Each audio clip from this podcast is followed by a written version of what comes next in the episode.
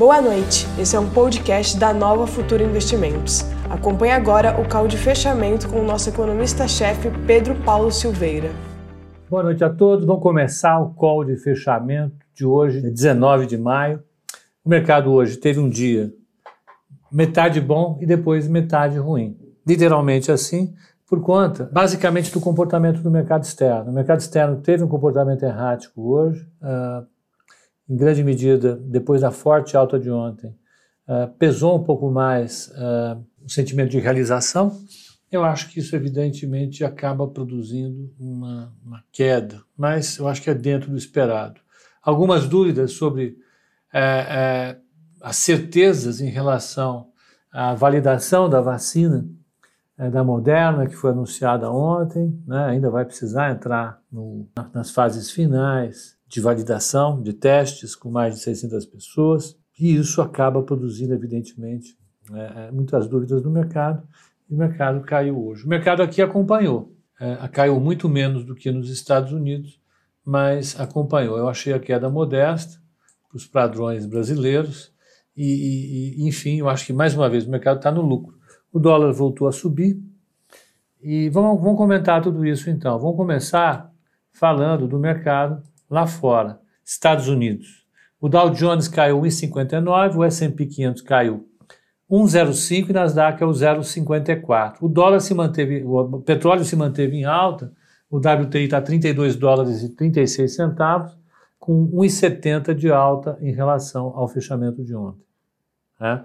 um dia efetivamente mais para o positivo em relação às commodities, às moedas, aos juros e bolsa.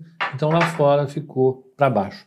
Vamos ver como é que foi a bolsa brasileira. Vamos ver agora. O Ibovespa fechou a 80.742 pontos, com 0,56 de queda. O dólar subiu um pouco, subiu 0,63, ficou 5,75,59, segundo as cotações da Broadcast. Vamos pegar uh, o mini índice, WIN, 80.900 pontos, 0,58 de queda, uma queda bem tímida. A taxa de juro fechou a 7,63, com 7 pontinhos de queda, uma redução no risco percebido. E o mini dólar fechou a 5,762, com 0,65 de alta. Vou pegar as maiores altas do Ibovespa. Das altas do Ibovespa, primeiríssima, Beethoven, 9,43 de alta, Minerva 5,25, CSN 5,19, Magazine 4,88, Lojas Americanas 4,13, Via Varejo 3,95, Localiza 3,70 e Ecorodovias 3,54. Vamos pegar as maiores baixas do Ibovespa. Baixas do Ibovespa. Gol, que é o 5,47, lembra? Ontem tinha subido mais de 10%.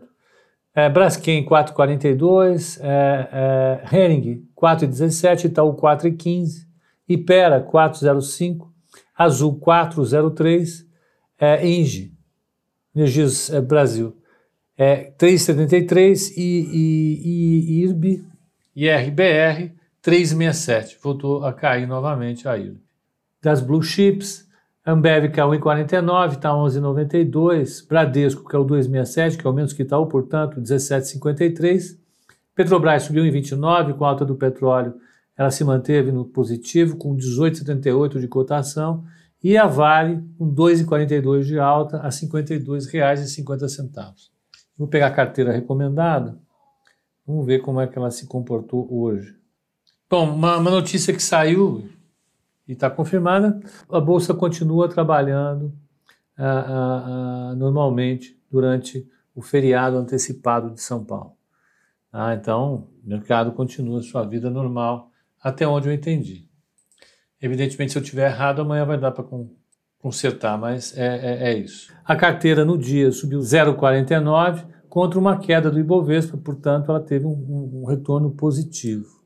Né? O Ibovespa acumulado no, no, no mês está em 0,29, a carteira está em 5,54, a carteira está acumulando um alfa de 5,25 no mês.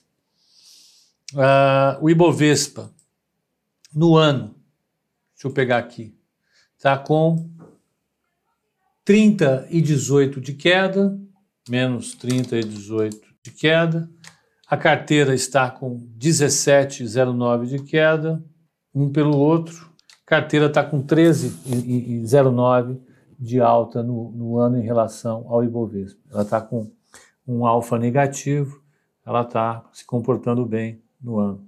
No acumulado do ano, na carteira da Exame, ela está em segundo lugar, logo atrás da Planner. A Planner está no ano com uma queda de 14,18. Ela está na frente da Nova Futura com 2,91 no ano. Carteira recomendada do valor, a Nova Futura está em primeiro, na corrida de corretoras, uma coisa que. Mas enfim, são cinco ações, não é a carteira que nós recomendamos, mas vamos lá.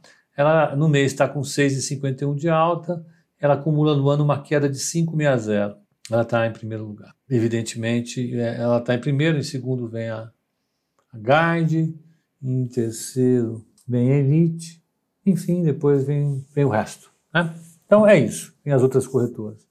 Ah, em termos de carteira recomendada, é isso. Então o dia hoje foi, é, evidentemente, totalmente é, é, é focado nas falas do Jeremy Powell, e na realização que o mercado americano fez em relação ao, à vacina, né, o comportamento da vacina nos próximos meses. Só um segundo, só colocar o conteúdo do, do. Nós fizemos hoje um comunicado, a Nova Futura fez, né?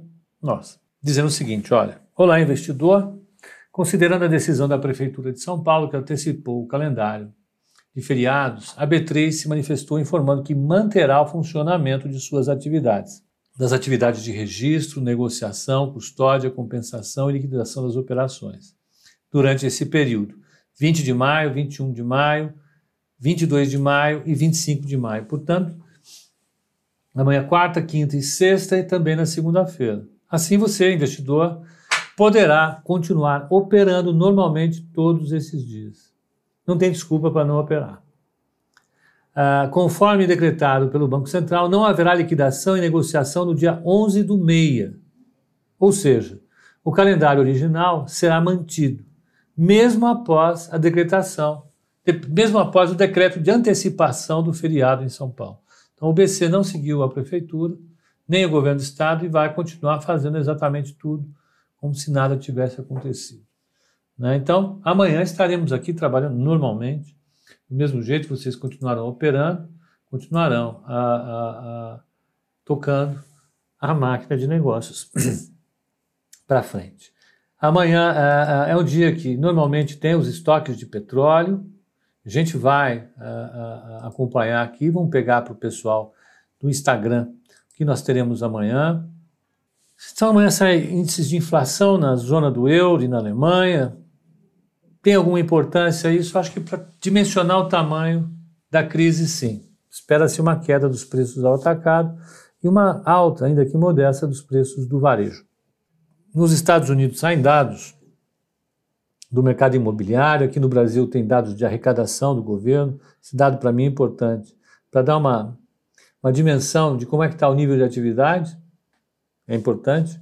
Como a arrecadação ela depende do nível de atividade, evidentemente, você acaba capturando uma tendência legal sobre o comportamento da economia no mês passado.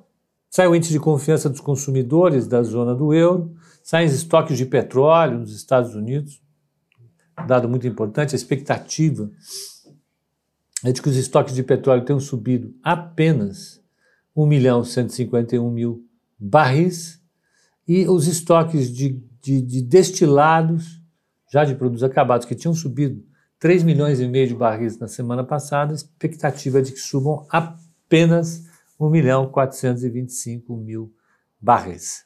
Além disso, amanhã à tarde saem os dados, saem os dados, sai a, a, a, a ata da última reunião do Comitê de Política Monetária do Banco Central Americano, do FED. Super importante para a gente coletar uh, o guidance do Banco Central, a estimativa que o Banco Central tem do próximo crescimento, o que estão discutindo de importante, quais as mensagens que eles querem passar para a economia. É um dado importante e nós vamos discutir isso a partir de amanhã, às oito e meia da manhã, aqui na Nova Futura, com vocês no Instagram e no YouTube, tá bom? Então, até amanhã.